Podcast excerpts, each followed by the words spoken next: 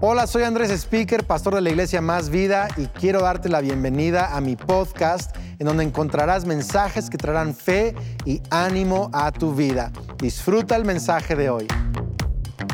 Qué bien todo lo que está pasando en Más Vida en esta temporada. Como saben, estamos en la serie Detox, de tóxico a ligero, y hoy toca a mi esposa compartir sobre sus emociones tóxicas. Y créanme, el, mensaje está fenomenal, así que recibamos con mucha fe, mucho cariño y con un corazón abierto a mi esposa Kelly.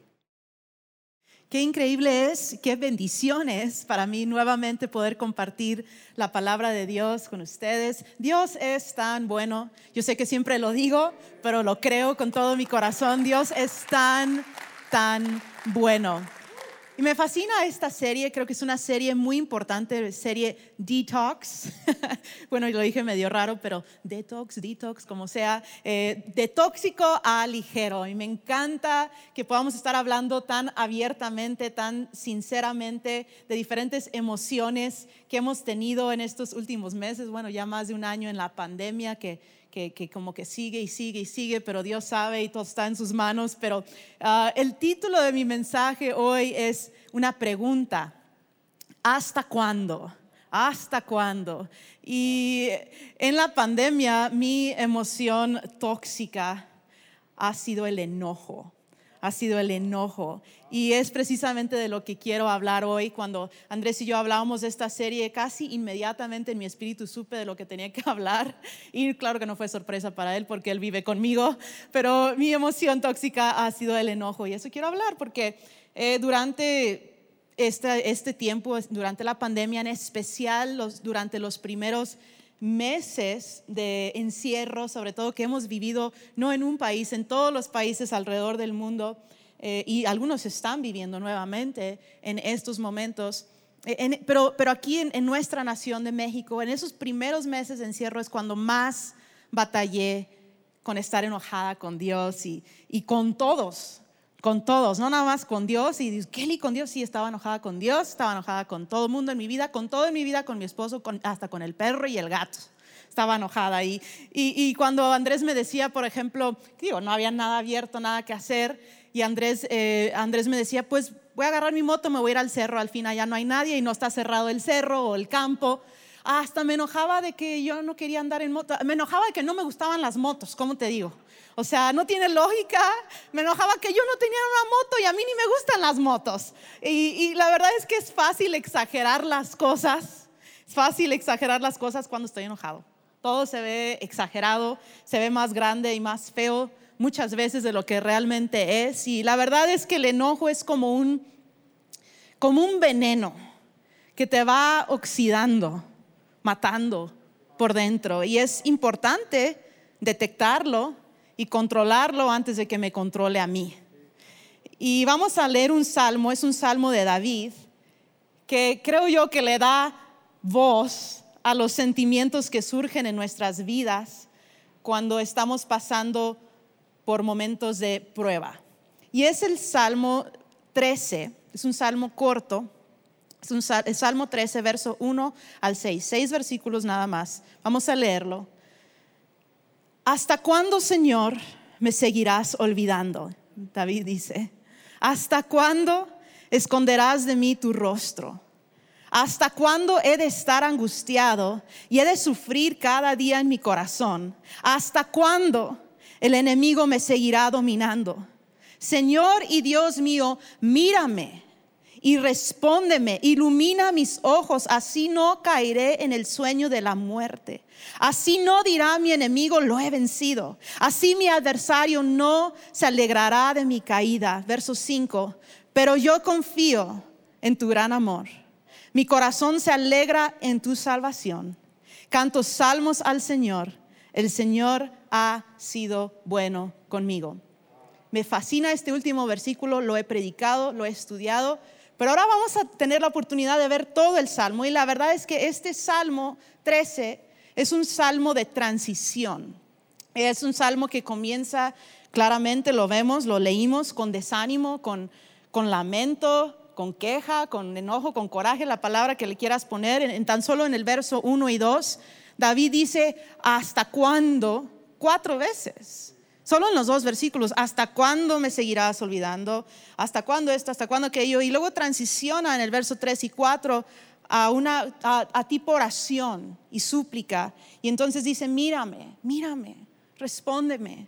Y termina con confianza y salvación y alabanza en el verso 5 y 6 y, y, dice, yo confío en tu gran amor, el Señor ha sido bueno conmigo y yo estoy creyendo junto contigo que estás aquí junto con los que están viendo en algún, alguna parte del mundo, que hoy tú vas a transicionar en el nombre de Cristo Jesús de desánimo y lamento a confianza, salvación y alabanza a Dios. Yo lo creo así. Las líneas que se están escribiendo en este capítulo de tu vida ya no serán de enojo, serán de vida en el nombre de Cristo Jesús.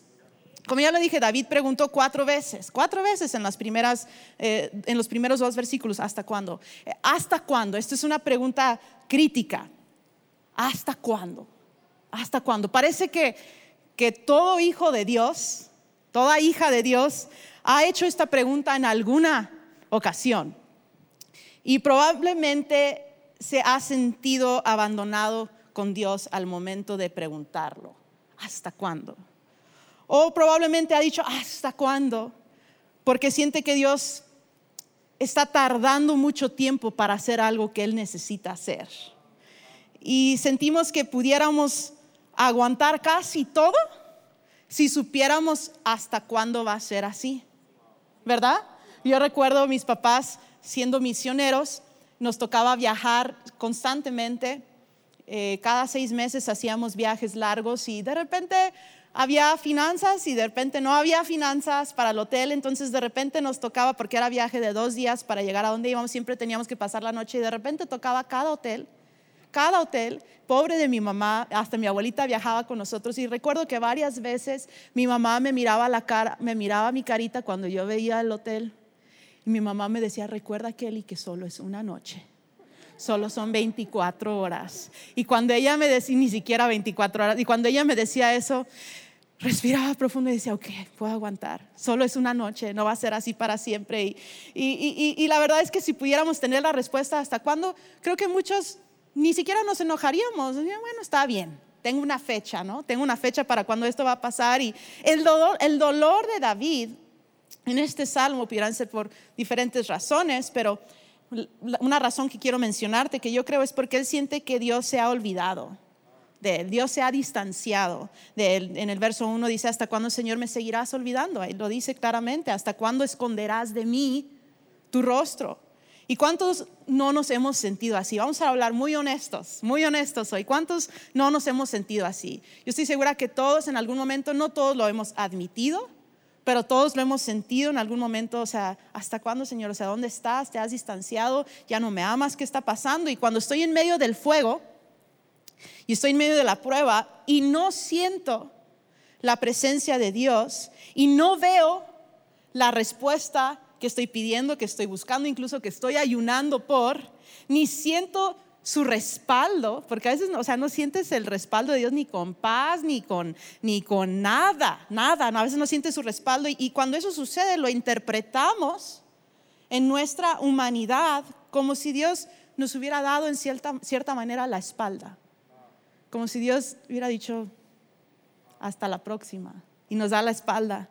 Y esto, esto me desespera, esto me enoja, yo estoy segura que que, no es algo nada más que estamos hablando en el pasado. Para muchos eso es su situación el día de hoy, nos desespera, nos enoja. Pero la verdad es que Jesús siempre está y Jesús nunca se ha alejado de nosotros. A veces nosotros nos alejamos de Él, pero Él nunca se ha alejado de nosotros. Y la verdad es que durante la pandemia, aunque yo sé ahora y, y, lo creo con todo mi corazón que Jesús no me deja y Jesús siempre está, durante la pandemia, yo, Kelly, pasé por muchos momentos en que, en que yo, no, yo no sentía su presencia, sinceramente. No sentía su presencia, no, no veía sus respuestas. Y como tú oraba mucho por muchas cosas, no sentía su respaldo. Decía, Dios, estoy tratando, estoy tratando, estoy y no siento tu respaldo. Y esto me enojaba mucho. en mi corazón y en mi espíritu porque sentí como si Dios literal le hubiera dado la espalda a Kelly.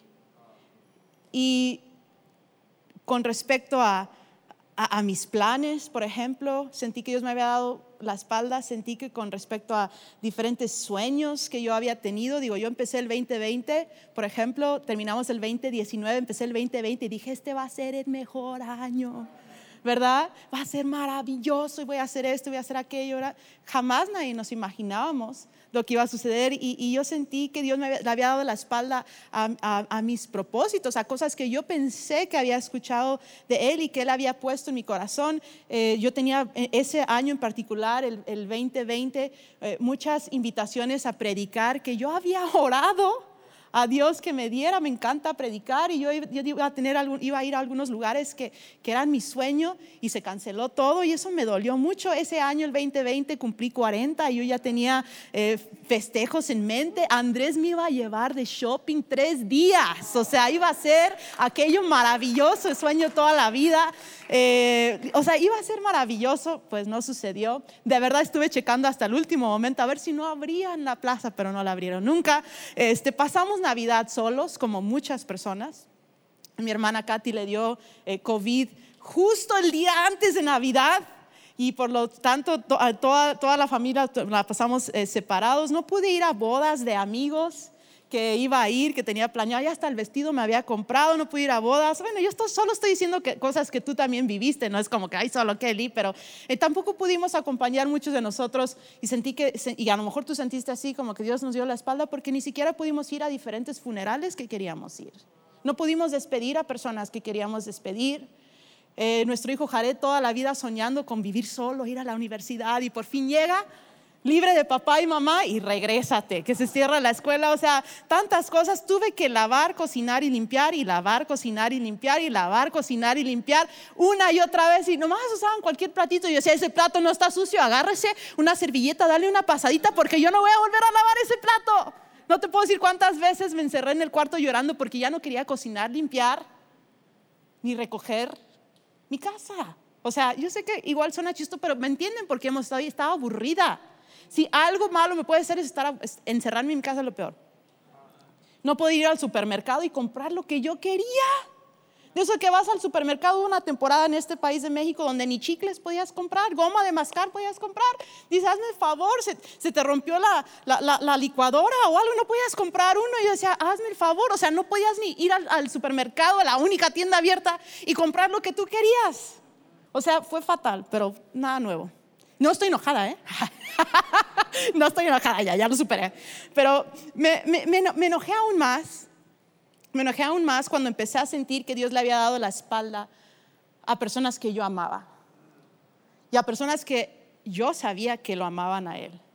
Tú estabas viviendo todo eso y empiezas a ver no solo tu situación, pero empiezas a ver personas que, que, que o sea, están perdiendo trabajos, están perdiendo patrimonios, están perdiendo familiares. Eh, y llegó un momento en donde, en donde yo dije, o sea, por todos lados, no solo yo, como digo, tú también.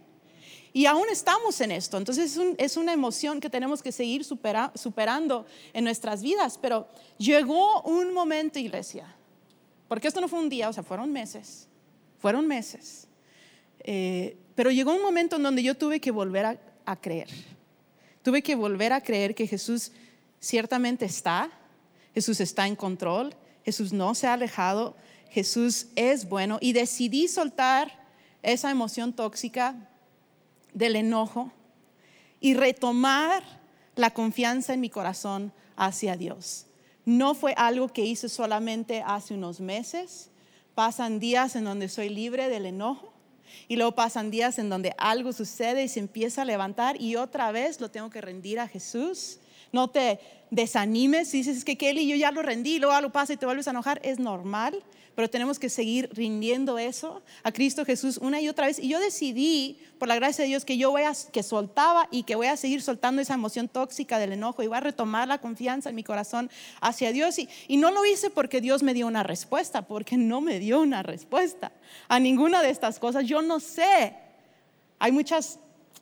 Eh, hay muchos pensamientos y opiniones de por qué todo esto nos pudiera estar pasando.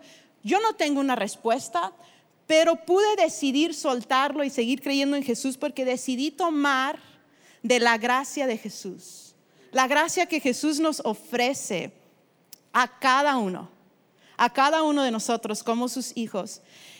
Gracia para seguir creyendo, aunque no entiendo, que Dios sigue siendo bueno, Dios sigue siendo Dios, Dios sigue estando conmigo, porque mismo en la Biblia lo dice en muchas ocasiones, pero en especial Mateo 28, 20 dice que Él estará con nosotros hasta el fin. El Señor estará con nosotros. Romanos 8, 35 dice, ¿acaso hay algo que pueda separarnos del amor de Cristo? Preguntas aquí también, ¿será que Él ya no nos ama si tenemos problemas o aflicciones, si somos perseguidos o pasamos por hambre o estamos en la miseria o en peligro bajo amenaza de muerte? Verso 37, me encanta la proclamación, la declaración, dice, claro que no. A veces tienes que gritarte eso, claro que no. Esas mentiras no son ciertas. Claro que no, porque claro que sí, mi Dios sigue siendo bueno. Claro que sí, mi Dios sigue siendo fiel. Claro que sí, Dios sigue estando conmigo. Claro que sí, que Jesús me ama. Jesús ama a su iglesia, Jesús ama a la humanidad. Y que Dios nos ayude, iglesia, nos ayude a entender que no se trata de saber hasta cuándo se trata de decir y declarar precisamente lo que el salmista David proclamó, él diciendo, aun cuando yo confío, verso 5, yo confío en tu gran amor. Mi corazón se alegra en tu salvación. Canto salmos al Señor. El Señor ha sido bueno conmigo. Y el punto principal de lo que yo quiero hablarte, lo que ya estamos hablando es esto. Y quizá es lo único que vas a notar, pero sería buenísimo que lo anotaras. Y es esto. Cuando suelto el enojo, abrazo la vida. Cuando suelto el enojo, abrazo la vida. Yo sentía que me estaba muriendo por dentro. Y cuando yo solté el enojo y lo sigo soltando, siento que vida vuelve a mi vida. Vuelvo a sonreír, vuelvo a, descansar, vuelvo a ver, vuelvo a pensar claramente, vuelvo a tener gozo, vuelvo a tener paz. Las cosas a mi alrededor han cambiado mucho. No, la verdad no. Pero yo estoy soltando esas emociones tóxicas y vida está volviendo a mi vida como yo sé que Dios lo está haciendo el día de hoy en tu corazón, porque cuando suelto el enojo, abrazo la vida y vuelvo a abrazar los propósitos y los sueños que Jesús tiene para mí. Quizás estás diciendo, Kelly, el enojo ya es parte de quién soy. No recuerdo cómo se siente no estar enojado o enojada. Sinceramente, a veces ya no, no recordamos lo que es estar de buenas. Eh, y a lo mejor está diciendo no puedo, pues yo te digo en el nombre de Cristo Jesús que sí puedes. No en tu fuerza, pero en la fuerza de Cristo Jesús que está en, ti. No dejes que ese, ese, enojo te aparte del Señor, te amargue en la vida. No dejes que tu enojo te aparte de tu familia, de tus hijos, de lo que Dios tiene para ti, de tu propósito, porque el propósito que Dios tiene para ti es poderoso y el enojo no es más poderoso que Dios. No es más poderoso que Dios, Dios es más poderoso. Y Romanos 8:39 dice que ningún poder en las alturas ni en las profundidades, de hecho nada en toda la creación podrá jamás separarme del amor de Cristo que es revelado en Cristo Jesús. Amén. El, enojo solo me puede vencer si yo lo dejo si yo lo dejo. Y no lo vamos a dejar en el nombre de Cristo Jesús, porque Dios es más poderoso. Así que suelta ese enojo, y el día de hoy, por la gracia de Dios, vamos a abrazar la vida que tenemos en Cristo Jesús. Y tengo tres maneras que yo estoy haciendo, que hice y que sigo haciendo cada día para soltar el enojo y abrazar la vida en mi vida. ¿Cuántos queremos soltar el enojo? A lo mejor no quieres, pero muy dentro de ti sí quieres. Queremos soltar el enojo y abrazar la vida. Número uno, yo te animo a que hables con, Dios, habla con Jesús, habla con Jesús. Apocalipsis 3:20 dice, mira, yo estoy a la puerta.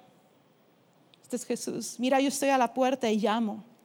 Si alguno oye mi voz y abre la puerta, yo entraré en su casa y cenaré con él y él cenará conmigo. ¿Sabes que yo siento con tanta ternura en mi corazón que Jesús está tocando a la puerta de nuestros corazones? Jesús está tocando la puerta de tu corazón y Él quiere que tú abras tu corazón a Él y tú platiques con Él y tú cenes con Él y estés en su presencia. Sabes, eh, no, no hay lugar donde nos podamos esconder de Dios.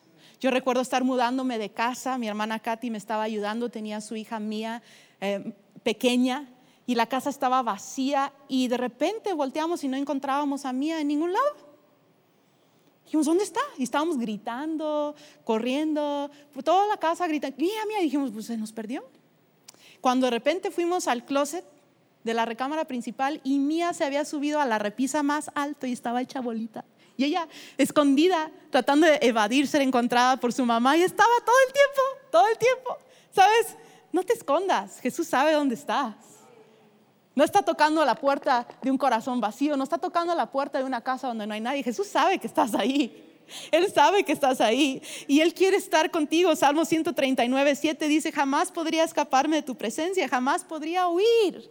¿Sabes? Abre la puerta de tu corazón. Quizá ya la tienes sellada, quizá le pusiste candado. Abre la puerta de tu corazón y platica con Jesús. Es lo mejor que puedes hacer. Él no viene a regañarte. Él no viene a juzgarte, Él no viene a hacerte daño, Él viene a escucharte y amarte. Y me fascina que podemos decirle lo que sea a Cristo Jesús y Él no se ofende. Él nos ama, Él nos abraza. Quizá te ha hecho falta ir a su presencia y simplemente derramar tu corazón, llorar delante de Él, decirle, Jesús, me parece que esto es injusto, no me gusta, ¿por qué esto? Porque ah, no estoy diciendo que Dios te va a dar respuestas, pero sí sé que te va a llenar con su presencia, sí sé que desahogarte delante de la persona correcta de Cristo Jesús va a traer libertad a tu vida. Habla con Jesús, retoma ese devocional, retoma tus tiempos de oración, retoma leer la Biblia. Yo estaba en momentos en mi vida donde digo, ay, yo no voy a leer la Biblia. Y ya no, no, y te, dije que te iba a abrir mi corazón. Dice, querido, eres pastora, sí, pero he pasado por momentos donde digo, ya no la voy a leer. ¿Por qué? Si yo digo, agarré esa promesa, dije que era para mí y me pasó lo contrario. Mira, no caigamos en esos engaños y esas mentiras que el enemigo nos lanza. Abraza a Cristo Jesús, ábrele la puerta de tu corazón, retómalo, retómalo en el nombre de Cristo Jesús. Mucho de lo que hoy te estoy hablando son cosas que yo anoté en mi devocional cuando peor me sentía. Sabes, hablar con Jesús me ayuda a soltar el enojo y abrazar la vida aún en las peores circunstancias. Es el primer y más importante paso. La segunda manera que he hecho y estoy haciendo es decidir crecer. Decide crecer, aprovecha el tiempo, aun cuando te duele, Aprovecha el tiempo, decide en tu corazón por la gracia de Jesús que vas a crecer. Juan 15, 5 dice, ciertamente yo soy la vid y ustedes son las ramas.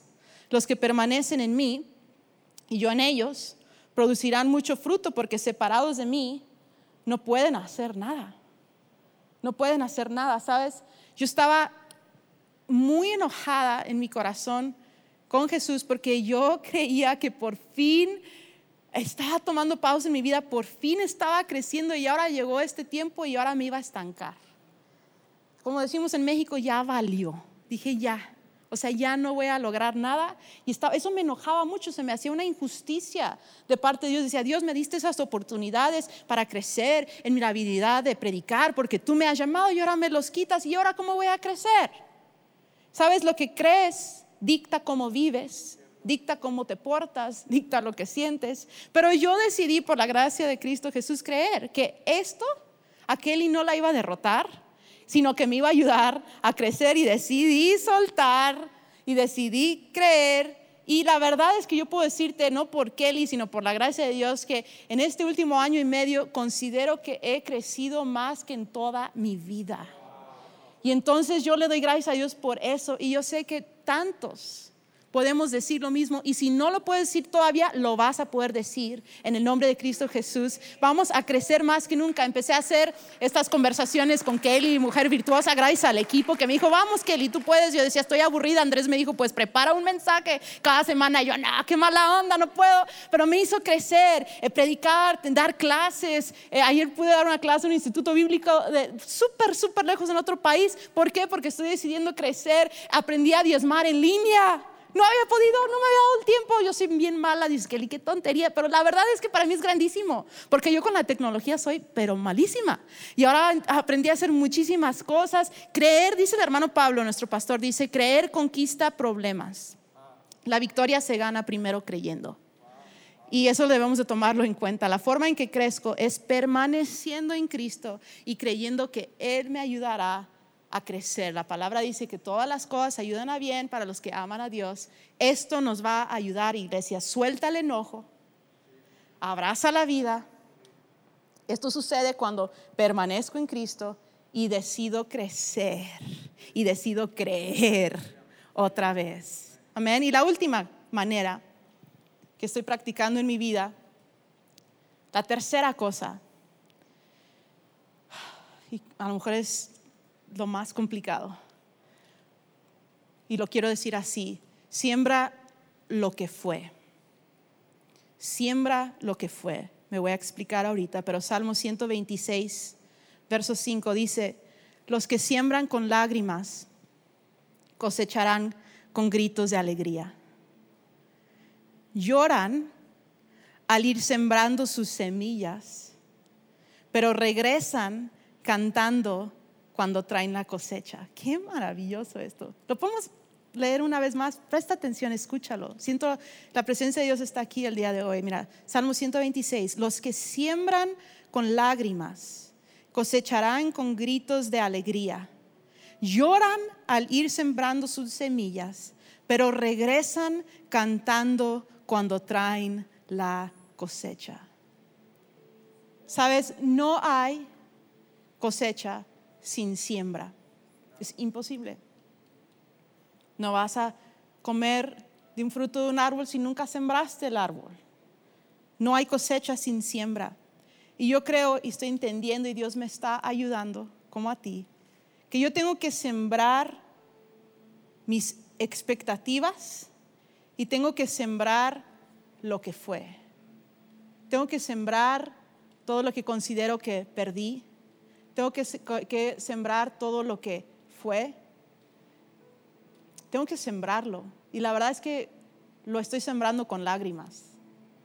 Lo estoy sembrando con lágrimas. Tengo que sembrar lo que ya no es. Tengo que dejarlo ir. Yo no te estoy diciendo, y aquí es clave, yo no te estoy diciendo que lo entierres. Porque entierras lo muerto. No entierras lo que está vivo. Una semilla está viva. Yo no te estoy diciendo que entierres esas cosas. Yo te estoy diciendo que lo siembres. Hay una gran diferencia entre enterrar algo y sembrar algo. Y yo te estoy animando en el nombre de Cristo Jesús a que siembres aquellas cosas en tu vida que sí Dios te las dio y Dios te las regaló. Pero ¿por qué no las siembras en el nombre de Cristo Jesús para que produzcan vida? En tu vida. Jesús sembró su vida y resucitó con poder. Sembró su vida. Sembró su vida y resucitó con poder. Y no sé qué les parece y cómo se vería nuestra vida y con la gracia de Dios que Él nos ayude. ¿Por qué no soltamos el enojo que sentimos, por ejemplo, por el dinero que perdimos? ¿Cuántos no han perdido dinero en estos tiempos? ¿Por qué no sueltas el enojo que sientes por el dinero que perdiste y lo siembras. Ya no tienes ese dinero, dices, no me lo quitaron, yo lo siembro en el nombre de Cristo Jesús. ¿Y por qué no creemos juntos por vida y cosecha abundante en tus finanzas? ¿Por qué no sueltas el enojo? Yo me hablo a mí también. Suelta el enojo por las oportunidades que no tuviste ya. Siémbralos y vamos a creer juntos por vida y nuevas oportunidades. Y yo creo y declaro mejores y mayores que las que anteriormente habíamos tenido. Quizá tú tenías un local en un lugar muy bonito. Pues yo creo contigo que Dios tiene un mejor local para ti que el que perdiste en tu negocio. ¿Por qué no suelta el enojo por las cosas que ya no son como antes? Simplemente ya no son como antes y quién sabe si volverán a hacerlos. Pero ¿por qué, ¿por qué no los sembramos y vamos creyéndole a Jesús por vida y por mejores tiempos? ¿Por qué no, por la gracia de Dios, suelta el enojo por, por lo que ya no está? Me da mucho coraje, lo voy a decir sinceramente, me da mucho coraje ver algunas cosas en mi vida que ya, o recordarlas, porque no las veo, porque ya no están de repente digo, ay, qué coraje, qué mala onda. Y no te hagas, yo sé que tú también, tú sé que tú también. Pero ¿por qué no soltamos ese enojo por lo que ya no está? y lo digo con mucha ternura y sensibilidad y dolor en mi corazón, ¿por qué no también soltamos a quien ya no está? A quien ya no está, que son incontables. Y no lo digo ligeramente porque es muy real, pero ¿por qué no soltamos lo que ya no está, quien ya no está y sembramos esa vida, esa cosa?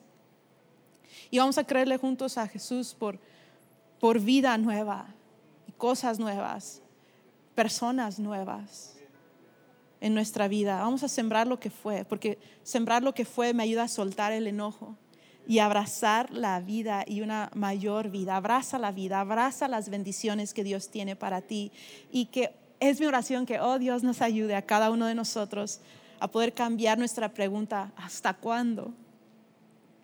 A eso que te dije, a una declaración, aún cuando, aún cuando. Yo voy a decir como el salmista, capítulo 13, verso 5, aun cuando esto está así, aun cuando esto me sucede, aun cuando esto no lo entiendo, yo decido por la gracia de Jesús decir, yo confío en tu gran amor. Mi corazón se alegra en tu salvación. Cantos salmos, salmos al Señor. El Señor ha sido bueno conmigo. Amén. Ahí donde te encuentras, en casa quizá y aquí presente, ¿por qué no cerramos nuestros ojos? Vamos a hacer una oración. Señor Jesús, gracias porque tú estás cerca, tú no estás lejos. Tú no nos das la espalda, nunca nos diste la espalda, no nos estás dando la espalda y jamás nos darás la espalda porque tú eres bueno. Y la palabra dice, Dios es amor. Y yo decido creer una vez más, junto con todas estas personas hermosas, que mi Dios es amor, que mi Dios es bueno. Y yo, yo declaro sobre nuestras vidas, Señor, un deseo y una habilidad de poder platicar contigo. Queremos platicar contigo. Yo pido una, una, presencia sobrenatural de Dios llenando el cuarto donde está cada uno para poder abrir su corazón a ti, platicar contigo, exponer la condición de nuestro corazón delante de Dios. Danos esa determinación y las oportunidades nuevas para seguir creciendo. Aún en este tiempo no es nuestro fin, es nuestro principio y nadie está estancado. Todos estamos avanzando desde el nombre de Cristo Jesús y ayúdanos a, a sembrar, Señor, a sembrar lo que fue no a enterrarlo con coraje, no a dejarlo en el olvido, a sembrarlo creyendo que tú resucitarás, Señor, de la forma que tú quieres todo lo que ha muerto o ya no está en nuestra vida, porque tú eres así, Dios que resucita, Dios que sopla nueva vida y nueva paz. En el nombre de Cristo Jesús. Amén y amén. Que Dios les bendiga, iglesia. Gracias por ser parte de este podcast. Si este mensaje te gustó, lo puedes compartir con amigos, suscribirte al podcast y también quiero agradecer que consideres apoyar este podcast yendo a másvida.org y donando en línea para que sigamos compartiendo mensajes de fe. Dios te bendiga.